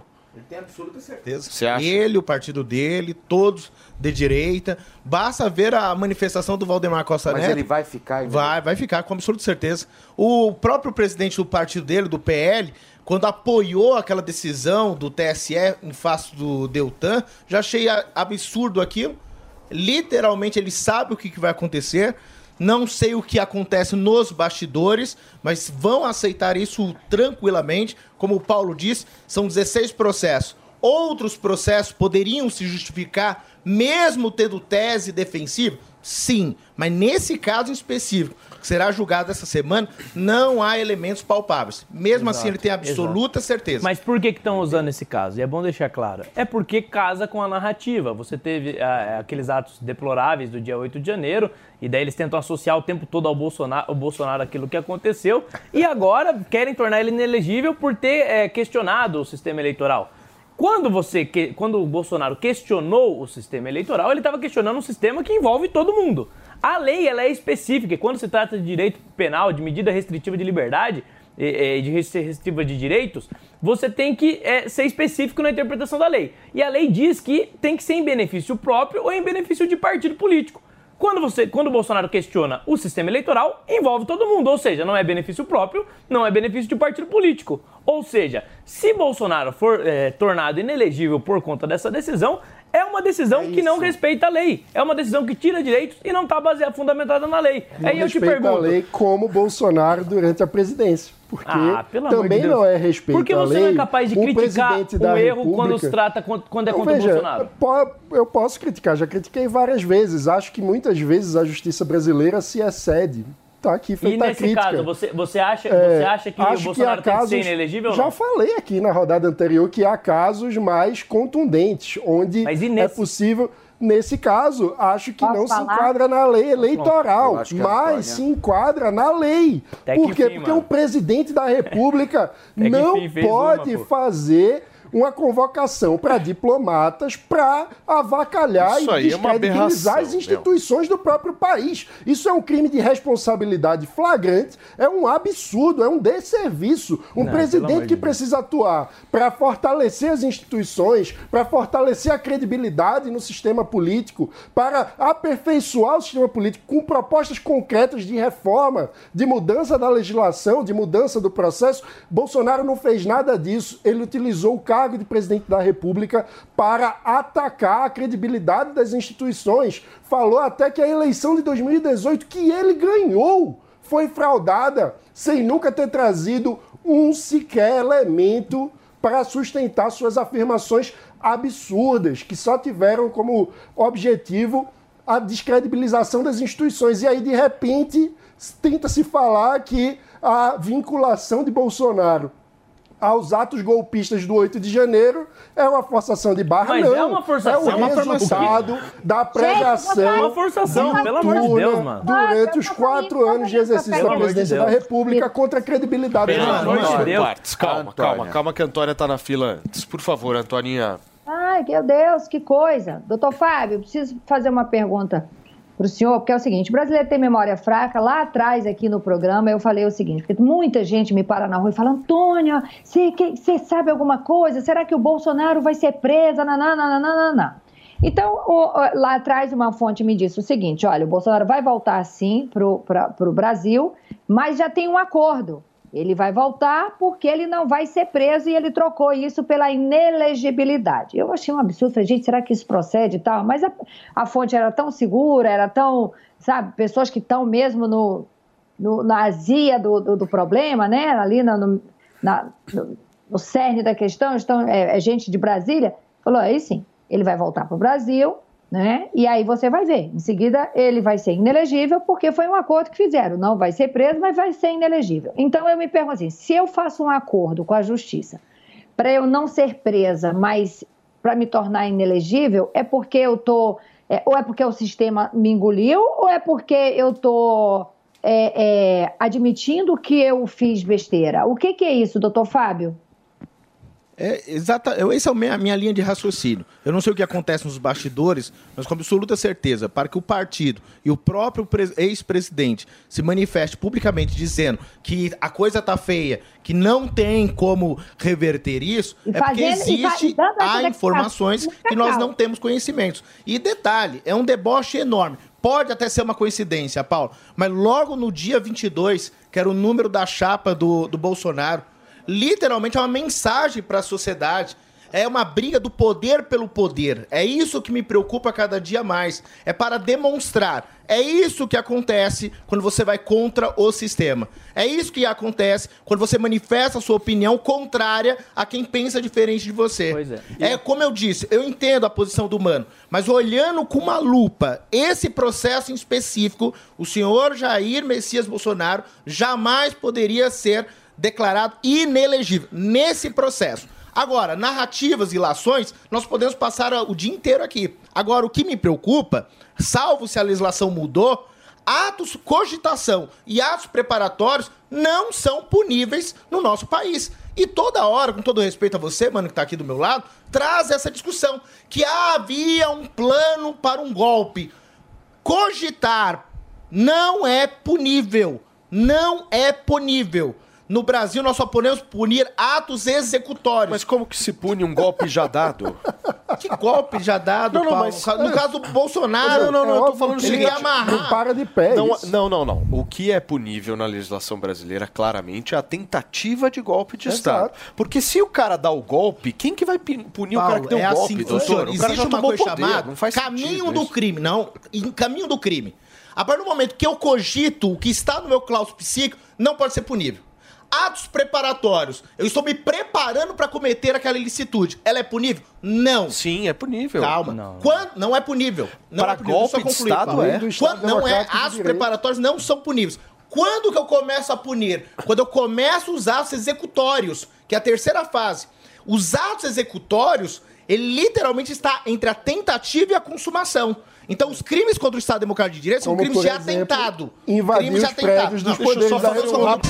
Jovem Pan Morning Show. Jovem Pan Morning Show.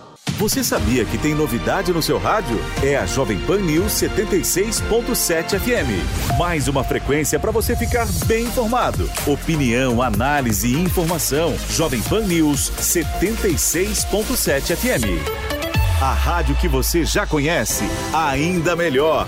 Jovem Pan News 76.7 FM. Jornalismo independente. A gente está debatendo aqui a inelegibilidade ou não de Jair Bolsonaro e a relação dele com os atos do dia 8 de janeiro. Eu acho que essa lógica que eu estou perguntando para vocês é uma lógica que se assemelha, por exemplo, a Lula e MST. Quando você vê um ato do MST, naturalmente você vê uma conivência por parte do Lula em relação aos Claro. atos terroristas que são feitos por muitas vezes ao Claro. MST. E no caso do 8 de janeiro, houve uma conivência também de Jair Bolsonaro. Isso é. E em algum é momento alguém tentou condenar o Lula E por não, Eu vou falar uma coisa pra vocês. Eu sempre critico, e você Mas alguém também. tentou condenar você o Lula? também Tá, critica, pra não- mas não Alguém- critica a o gente tá falando de Bolsonaro. responsabilidade legal, Não penal. Bolsonaro. Alguém, alguém tentou condenar Mas- o Lula veja- por conta dos- das invasões do MST? conjunto. Até Veja- agora eu não vi.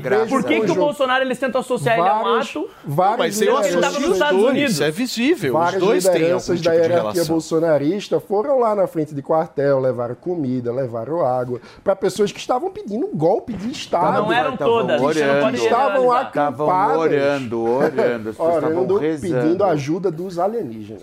Os ETs iam salvar o Brasil. Ah, sabe o que é estranho, Paulo? Um país que o povo não tem educação, Tava lá, não tava, tem instrução nenhuma, aí alguém levanta uma bandeira, intervenção federal, e aí quem tem formação jurídica sabe o que significa uma intervenção federal. Agora, um povo que não tem, não é letrado, não conhece, não consegue, não, não consegue associar dois mais dois. Você quer literalmente colocar na- nas costas dessas pessoas que elas sabiam exatamente o que elas queriam dizer. Na verdade, aquela faixa intervenção federal para nós é só o chefe do executivo que pode decretar. Quando o leigo levanta essa faixa, na verdade eu tenho que entrar no claustro psíquico dessa pessoa. O que ela queria? Ah, alguém me ajuda. Porque eu estou perguntando às instituições e ninguém me dá uma resposta. O executivo, legislativo, judiciário, tá certo. Eu só quero saber se tá certo. quem que Mostra pra mim. Agora eu levanto a faixa. Intervenção federal. Nós que temos um- formação, conhecemos um pouquinho, aquilo é doutor, hipótese de intervenção. É óbvio que Deixa eu não. falar uma coisa. Deixa eu falar uma coisa. Se vocês analisarem a postura do Bolsonaro em relação às manifestações do Deltan, mostraram claramente que ele influencia sim as pessoas a irem ou não para as ruas. Porque no momento em que ele chegou e falou: essa manifestação aí pró Deltan não tem que ir ninguém. Os bolsonaristas não foram. Diferentemente do que aconteceu no 8 de janeiro e em várias outras manifestações. Então, por exemplo, meses e meses da galera acampada em frente aos quartéis. Se o Bolsonaro tivesse falado, galera, saiam daí, como ele fez para as pessoas não irem na manifestação do Deltan Dallagnol, o resultado com certeza Paulo, teria ô, sido Paulo, muito a diferente. responsabilidade do. Rua não tem que dono. analisar os Rua fatos. não tem dono. Só existe- O que não, o- rua não a tem nossa dono? Constituição garante que as pessoas têm o direito de se manifestar. Você pode concordar ou não com o motivo da manifestação. O que a nossa Constituição não garante é, é destruição de patrimônio público, o que a nossa Constituição não garante é restrição de direitos de outras pessoas. Agora, você generalizar e dizer que todo mundo que se manifestou, é, não estou falando do, do- do ato de invasão que realmente foi deplorável, estou falando em geral, no Brasil. Se você generalizar e, todo mundo, e dizer que todo mundo que foi pra rua é, é golpista e queria golpe de Estado, é um absurdo. quem vai é a pra mesma frente de coisa que quartel, pessoas. pedir É a mesma SOS coisa que Forças pessoas. Armadas não, está deixa eu pedindo golpe de Depois você falou, agora eu vou falar. É a, me- é a mesma coisa Olha que que, que tentaram fazer quando no impeachment da Dilma tinham pessoas ali no meio que defendiam também golpe militar. Aí quem não era contra o impeachment da Dilma usava isso pra dizer, ó, lá, tá vendo? Eles são golpistas. Onde eram é a as mesma coisa que você manifestações tá fazendo. impeachment da você Dilma? tá generalizando. Onde eram as manifestações pelo impeachment da Dilma? Na Avenida Paulista, eu sei porque estava lá. Onde eram as manifestações por um golpe de Estado? Na não frente de eram por um quartel. golpe. Você tá generalizando. Na frente você de tá um falando quartel. todo mundo. Por que escolheram esse lugar? Por que pede SOS E vo- Forças Armadas você acha, na frente você de um acha que quartel? todo mundo que foi pra lá Antonelli, tinha qualificação pra saber o que poderia ou não poderia ser feito? Muitas pessoas foram pra rua porque estavam indignadas Quem com tinha a responsabilidade de é dar um legítimo. caminho institucional para essas pessoas? Jair Bolsonaro. Turma, a Antônia não tá bem hoje. O que que tá acontecendo, Antônia? É, ela tá com delay? Não. Não, Ela é um robô. amor. Não, é porque a gente está aqui desde o dia 8 de janeiro comentando esse assunto.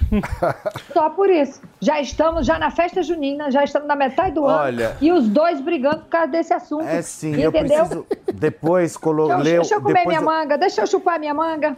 Chupa.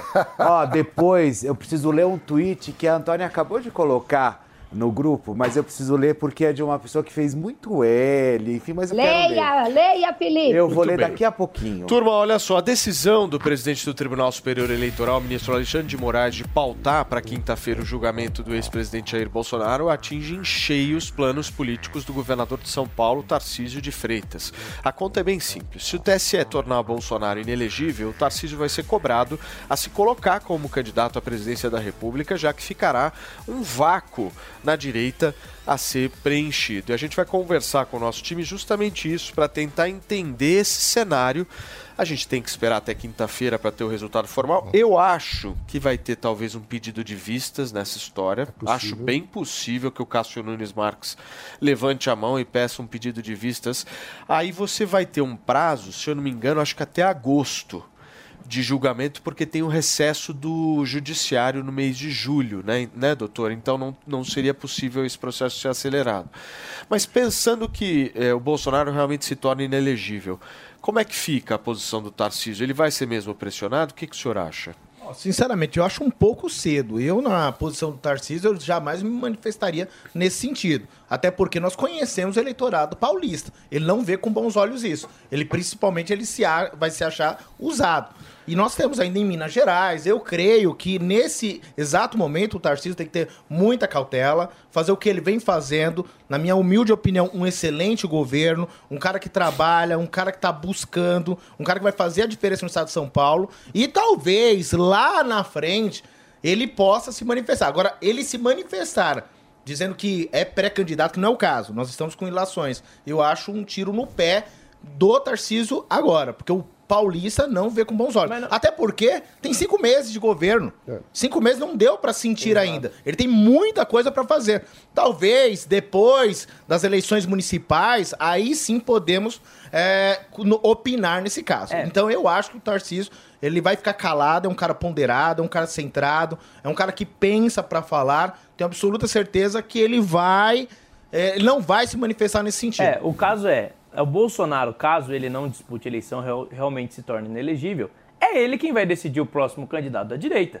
Sem o apoio de Jair Bolsonaro, é impossível um candidato de direita se viabilizar e, e ter chance de ganhar uma eleição, porque Bolsonaro tem ali no mínimo 25% do eleitorado que é fiel a ele, que confia nele e que vai votar em quem ele recomendar. Então, se Bolsonaro já era forte como candidato, é, é o segundo presidente mais votado da história desse país, como cabo eleitoral ele é ainda mais forte, porque ele empresta popularidade, mas também não traz é, o desgaste, que é natural, com muitos anos de política, você acaba tendo desgaste. Ele acaba não emprestando esse desgaste. Então não é o Tarcísio que vai decidir se é candidato. Tarcísio é um, é um, player, é um player muito forte, Vamos- mas não é ele. Tem o Va- Zema, um player muito forte. Michele Bolsonaro, um player muito forte. Ah, não, Quem vai decidir né, é Jair o- Bolsonaro. o- Eu, eu tenho uma discordância do Pavanato em relação a isso. tem, não não acho tem? que vai ser o Jair Bolsonaro que vai decidir, Também é o não. Valdemar Costa Neto. Exatamente. É o Mas eu ia a- dizer é a isso. figura Jair pública é de quem? É. Jair. Deixa É eu o só fazer um rápido Valdemar intervalo, Costa Maninho. Neto. Eu acho que não é Bolsonaro. Vide a Prefeitura de São Paulo aqui. Exatamente. É Valdemar Costa Neto. A gente está repercutindo um pouco da pressão que Tarcísio de Freitas pode sofrer se Bolsonaro ficar inelegível, a pressão dele ser candidato à presidência da República. Pode continuar, meu amor.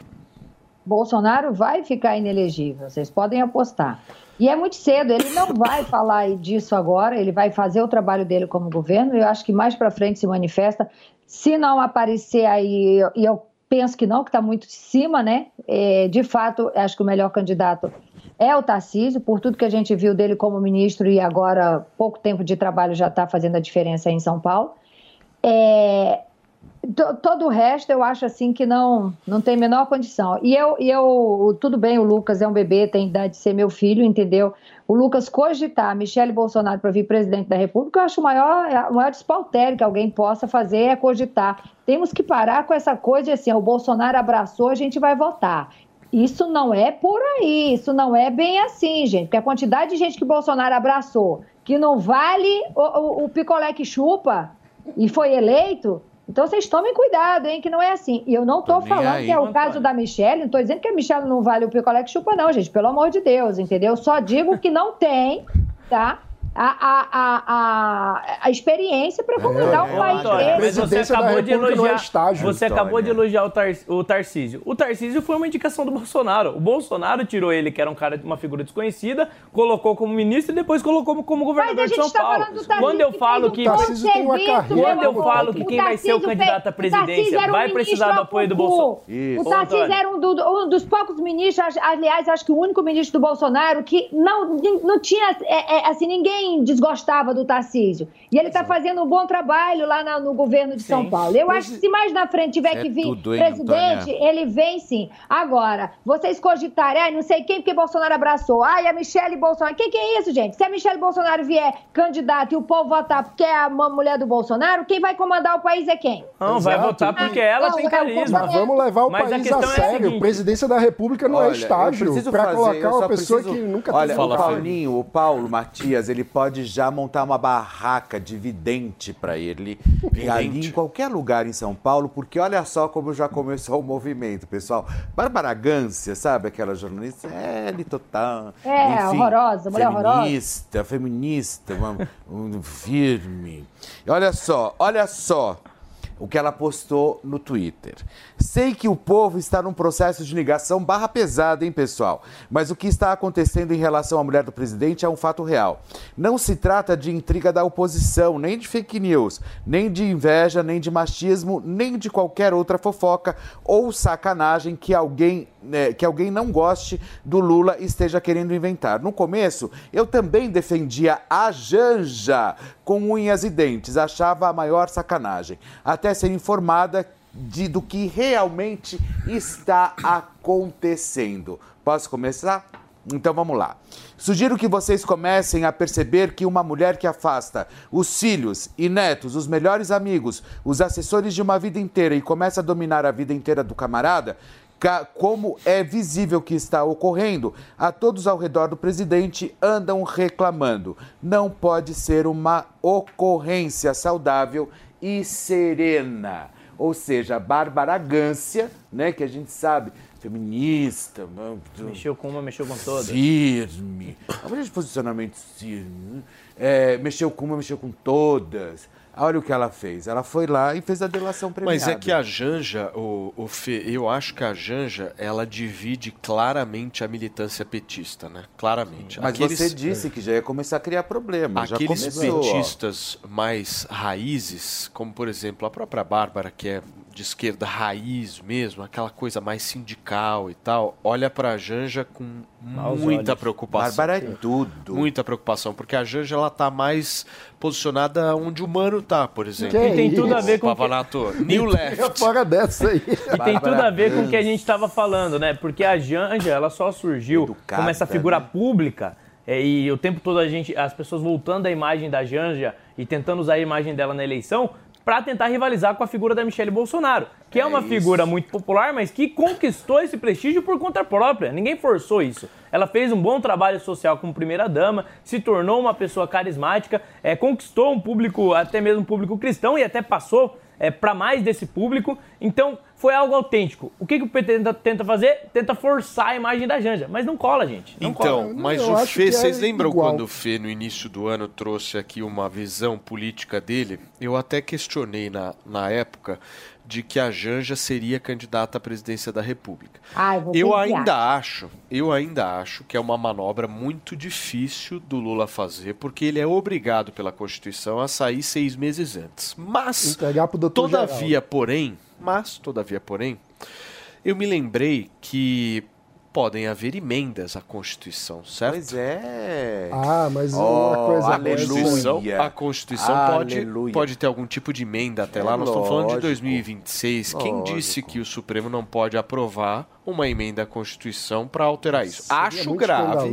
Acho Não, grave, seria acho escandaloso. E o escandaloso. Lula, ele se pronunciou Mas você tá que o mandato tá de quatro no anos. país do escândalo. Mas- É muito escandaloso. É, E Não, recentemente, coisa muito o. Lula disse que o mandato de quatro anos Eu quero que- ah, não, são, não é um prazo suficiente para governar. É. Então nada impede que ele mesmo faça uma proposta de emenda constitucional, um terço da Câmara, um terço do Senado, É. ou mais da metade das Astrid. assembleias. E se isso acontecer, aí de fato é um escárnio. Principalmente se o Congresso aprovar. Não, mas doutor, politicamente falando, hoje quem é a sucessora do Lula é a Janja. É a Ela está conseguindo uma visibilidade Nossa, mas superior. é uma visibilidade negativa, né? A Janja é eu- tudo, eu-? Depende. Ela está conseguindo uma visibilidade maior do que o Haddad, que é ministro da Economia, que eu acho que lá no início do O ano a Flávio gente Dino pensava que seria. que ela. Imagina, que. Flávio- quem decide Flávio nomeação Dino de tá- ministro? É, não, claro, são coisas gente. diferentes. Olha, Quem tá de venerando ela, celebridade. ela tem mais quem tá- poder. de ela tem mais celebridade. poder. Poder. Mas quem aparece mais pro público Vocês é o Flávio entendem, Dino. vocês entendem política, de celebridade entendo eu. Deixa eu só falar, toda a manobra que ela está fazendo é manobra de celebridade, gente. Ela quer se tornar uma celebridade no país e é óbvio que ela já está alcançando isso e é claro que ela vai vir candidata. Eu tenho absolutamente certeza. E aquela, aquela questão da emenda, isso vai rolar. A, a vice vem a Astrid Fontenelle. Falou né? o pai Vem. Felipe. Aí, olha que é, só, Antônia? Falou o quê? O pai Felipe, O pai previsões de Felipe. pai Felipe. É, eu Mas, acho que a Janja for- é, mas é isso é candidata muito- a isso- influencer de turismo. isso é muito Influencer claro. de viagem. Se a Janja é for a candidata. a Michelle vai sair junto. Aí Vai. nós vamos ter, meu, uma disputa Não, assim. aí eu Se é saio. bagunçar, eu também. Aí eu saio. Pô. Michelle é boa. Aí eu saio como Aí nós vamos ter uma disputa, pô. É Turma, pra olha só, são 11 mesmo, horas e saiu. 42 minutos. O cantor Xande, que é casado Tá com a. Carla Pérez, reuniu uma galera pra gravação, viu? Só que essa festa teve toda também ah, uma marcação por uma polêmica daquelas, e essa polêmica quem conta pra gente é o Fê.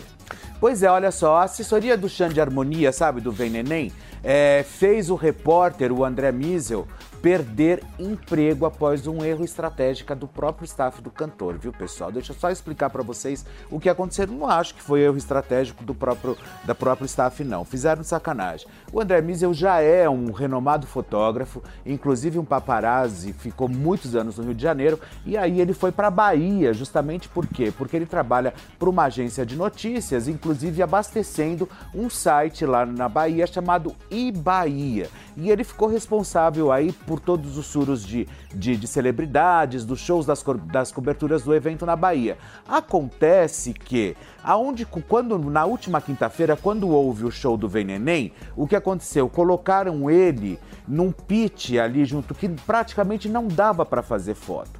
E aí o que, que ele falou? Ele saiu ali do pit, se posicionou ali num- num- numa parte que só tinha um cadeirante e ali ele tentou fazer algumas fotos. Ele fez algumas fotos do show e aí vocês não sabem o que aconteceu. A assessoria, a assessoria, isso eu achei muita sacanagem. A assessoria do, do Xande Vem Neném chegou e falou assim: olha.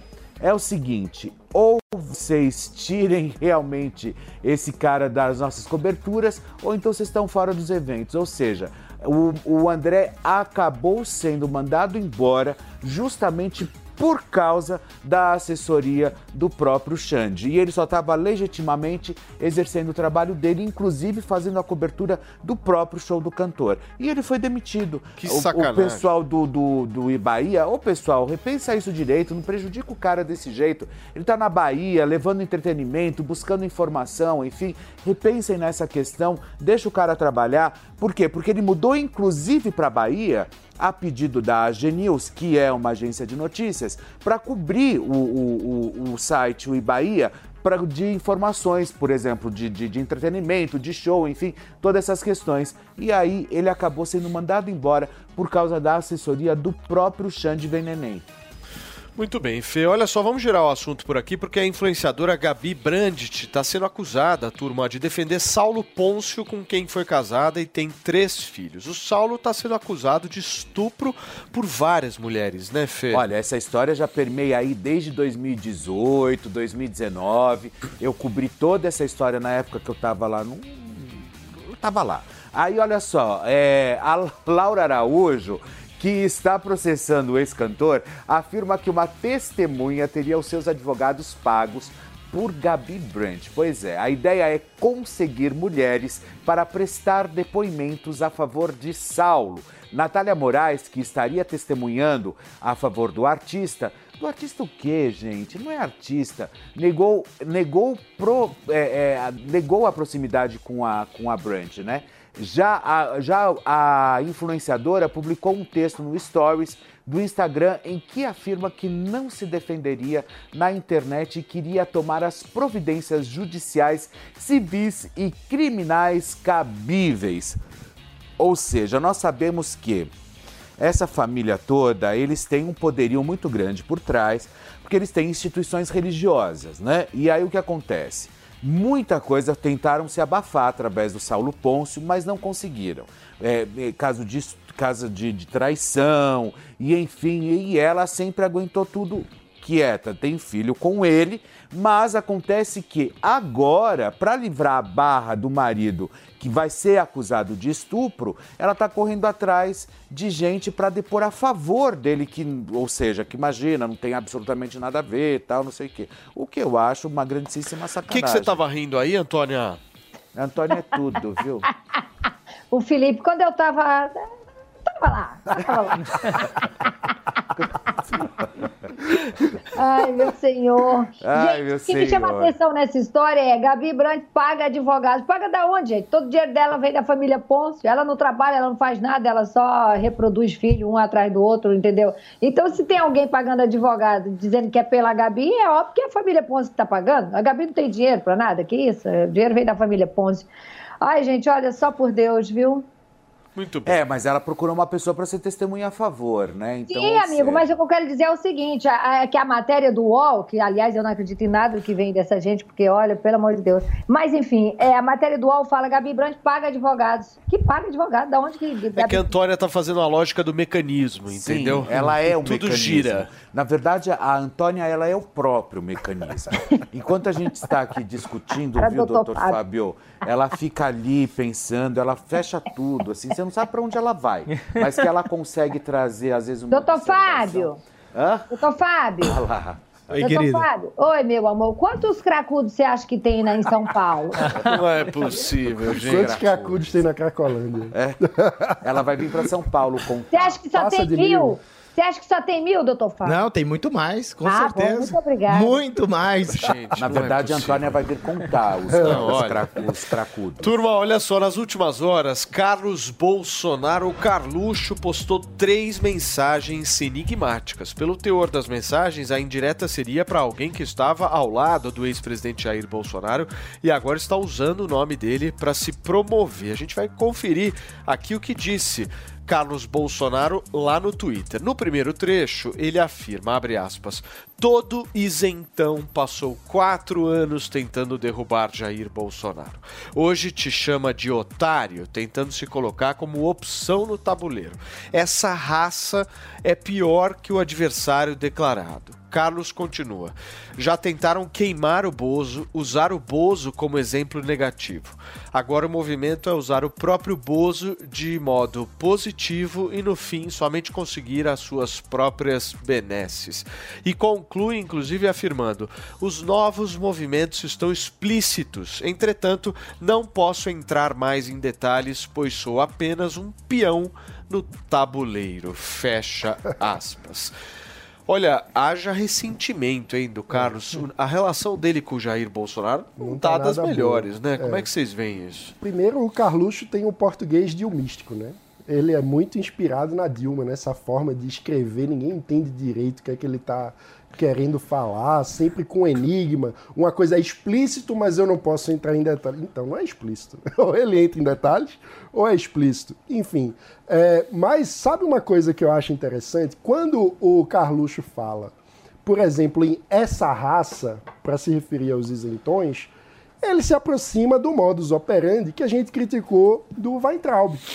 Que é basicamente o quê? Ele pega alguém que discorda politicamente, Generaliza todo mundo. generaliza, trata como essa raça que, atenção, uma das formas de normalizar a violência política contra adversários, isso serve, a crítica serve tanto para o Weintraub quanto para o Carluxo, é você tentar desumanizar a pessoa que discorda e tratá-la como um adjetivo, um leproso, essa raça. Ou seja, isso é uma prática de comunicação política autoritária que vai contra o espírito da democracia. É muito perigoso e precisamos todos criticar É, esse tipo de discurso. uma crítica que ele faz ali tem sentido. Pessoas que até o segundo turno falaram. Não, Lula não, é- não é- o Lula é, não é pior do que o Bolsonaro, ambos são iguais. Pregaram voto nulo até mesmo, e fi- fizeram todo aquele, aquele auê. Agora se colocam como uma alternativa para a direita. Muitos ca- se calaram, não falam mais de Bolsonaro para ver se as pessoas esquecem as críticas que eles faziam e agora querem surfar na onda da direita. É. Então, quando o Carlos ele faz esse tipo Não de pronunciamento, pode, né? esse tipo de tweet, ele tá colocando holofote sobre essas pessoas. Pessoas que até no segundo turno, não tô falando do primeiro, não tô falando do segundo turno, cara. Só tinha duas alternativas. E ficaram em cima do muro? Gente, é, vocês não vão surfar agora na onda da direita e achar que vão ter o prestígio que, que esperam. Não, ele pode até ficar insatisfeito, indignado, mas nós temos que partir da premissa, já que nós defendemos direitos, também é um direito da pessoa se manter isento. Agora é aquilo que nós conversamos no primeiro bloco, né?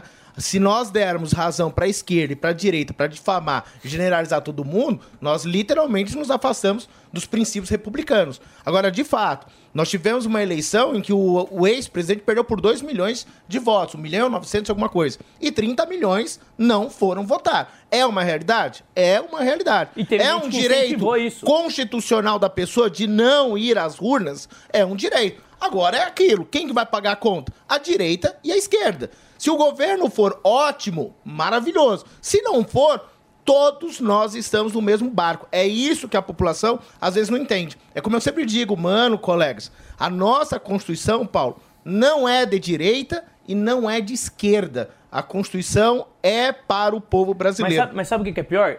Teve gente que se uniu com a esquerda, se uniu com o PT pra tentar derrubar o Bolsonaro com pedido de impeachment, mas na hora que era o Lula ou o Bolsonaro não foi capaz de se unir com a direita. Ou seja, houve uma preferência pelo candidato de esquerda. E essa mesma gente agora quer se colocar como gente é, é, político de direita, como Mas, figura Renato, pública de direita, não essa é de direita. postura Não, não faz sentido nenhum, viu? Porque se você vai rejeitar qualquer um que votou em quem você não concorda, você nunca vai ganhar a eleição. Porque você não vai conquistar votos, né? Para vencer qualquer eleição, você precisa ser capaz de dialogar Não tá falando com aquele eleitor, que tá em falando de eleições anteriores, pública. mas também Tá falando você precisa pública. ser capaz de dialogar com lideranças, com eleitores que em outro momento não concordaram com você. Isso é parte do espírito da democracia. Isso aí politicamente é um desastre, né? Completo. E É um foi a desastre. postura que levou, inclusive, a derrota. Porque você é chuta verdade. o cara, né? Você Eu joga não o cara entendo. pro outro Renato, espectro. vamos, chuta, trabalhar com ele nomes. De quem que vocês acham que o, que o Carlos está falando? Vamos chutar? Vamos.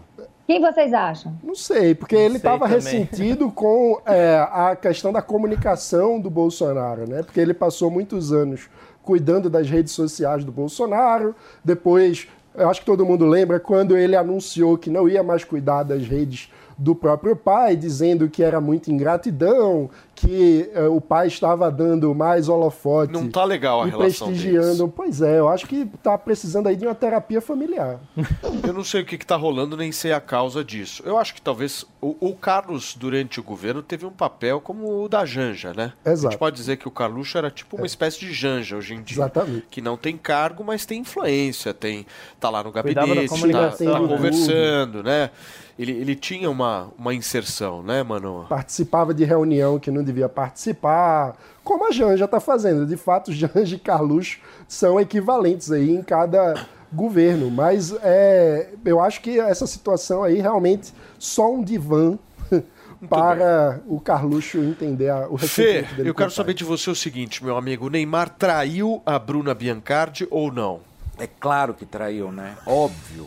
Isso tá óbvio, né? É isso mesmo. A blogueira Fernanda Campos, só podia ser, afirma ter ficado com Neymar um dia antes do Dia dos Namorados, em um apartamento luxuoso na Vila Madalena, em São Paulo. O flerte com a moça, pessoal, ixi, olha, teria começado ainda na Copa do Mundo.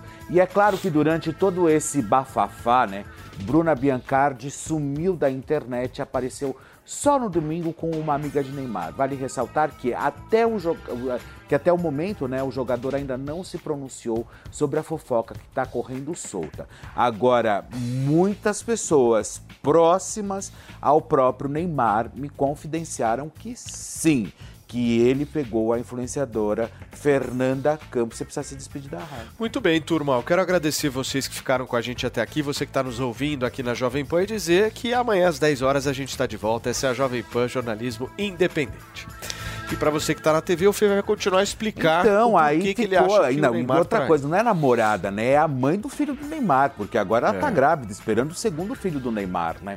Agora, eu, eu até trabalhei com o benefício da dúvida do Neymar ter mudado, sabe?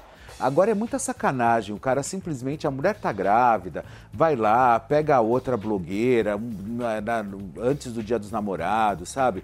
Eu não sei, eu não sei o que, que o Neymar passa na cabeça desse cara, justamente eu não sei. Com a foto com a irmã do Neymar, não foi? Com a- uma amiga. Com uma uma amiga, amiga do Neymar. Uma amiga do Neymar, é. Será que ela sabia?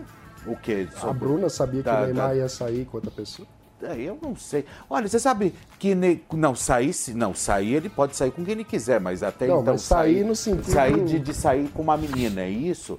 Não, é óbvio que não, né? Agora, o- esse mundo endinheirados que a gente não tem acesso, talvez vocês não tenham, desculpa, tá? É, é, na verdade, na verdade, esse mundo pantanoso, como eu costumo dizer, vale de tudo, né? Eles começam realmente tem um poder. Agora, tem será que dinheiro. a Bruna Biancardi vai aceitar, Fê? Porque falta um pronunciamento dela, né? Agora em relação Falta o a isso, tá todo pronunciamento mundo dela esperando. e também a gente observa que o que ele ela a, a, a menina tá grávida. Ela vai fazer o quê? Tá grávida, ela tá afim do cara, ela quer constituir uma família com o cara. E aí os parças, toda aquela gente fica jogando mulher de em cima do Neymar. E o cara que não consegue realmente se conter, embarca nessa e acaba colocando a relação É, nisso. mas aí que tá. Um ponto importante. Ninguém jogou essa influenciadora em cima do Neymar, né? Não, ele, que vai atrás, cima dela. né? Ele vai atrás, né? E Ele ela vai que trouxe atrás. a história a público, né? É. Que eu acho que também não é um, um sintoma de muita preocupação com a Bruna, né? A, a- a Bruna grávida, trazer essa história a público, eu acho. É, mexeu com uma, mexeu com todas, né? Tipo, é aquela, aquela lance da empatia, né, doutor? Não, e por fora não é isso, né? Você vê que a pessoa não respeita a vida privada do seu da pessoa que ele tá convivendo, né? A partir do momento ele sabe que é uma pessoa pública, sai com ele, tem o direito de sair com quem ele quiser, mas expor a sua companheira, a sua namorada dessa forma, vilipendia Não, a intimidade, a vida é mais, privada. É mais grave por ele, por a Ela tá tá grávida, grávida. é. Exato. Ah, poxa, é muita sacanagem. É muito- Olha, eu vou, eu vou dizer, eu tenho, eu tenho muito contato com pessoas próximas à Bruna Biancardi, que conhecem ela, inclusive, inclusive desde pequena, são amigos de infância. E dizem que ela é uma menina sensacional. Turma, deixa eu dar uma notícia de última hora aqui. A juíza federal substituta de Gabriela Hardt deixou a 13 terceira vara federal de Curi- Curitiba e a partir desta segunda-feira quem vai assumir é o juiz federal Fábio Nunes de Martino, vai assumir justamente toda a operação Lava Jato lá em Curitiba, ou mais, né? que restou já. ou assim, um fio de cabelo que tem por lá é o que esse juiz vai assumir. Muito bem. Antônia Fontinelli, um forte beijo para você. Ai, Doutor Fábio, acabou. muito obrigado por ter vindo. Mano Fábio Ferreira, Lucas Travares. Pavanato, Felipe Campos. E obrigado a você que ficou com a gente até aqui. Essa é a Doutor, Jovem é Pan tudo Jornalismo gente, viu? Independente. Até amanhã, semana só. Tá começando, hein? A opinião dos nossos comentaristas não reflete necessariamente a opinião do Grupo Jovem Pan de Comunicação. Realização Jovem Pan News.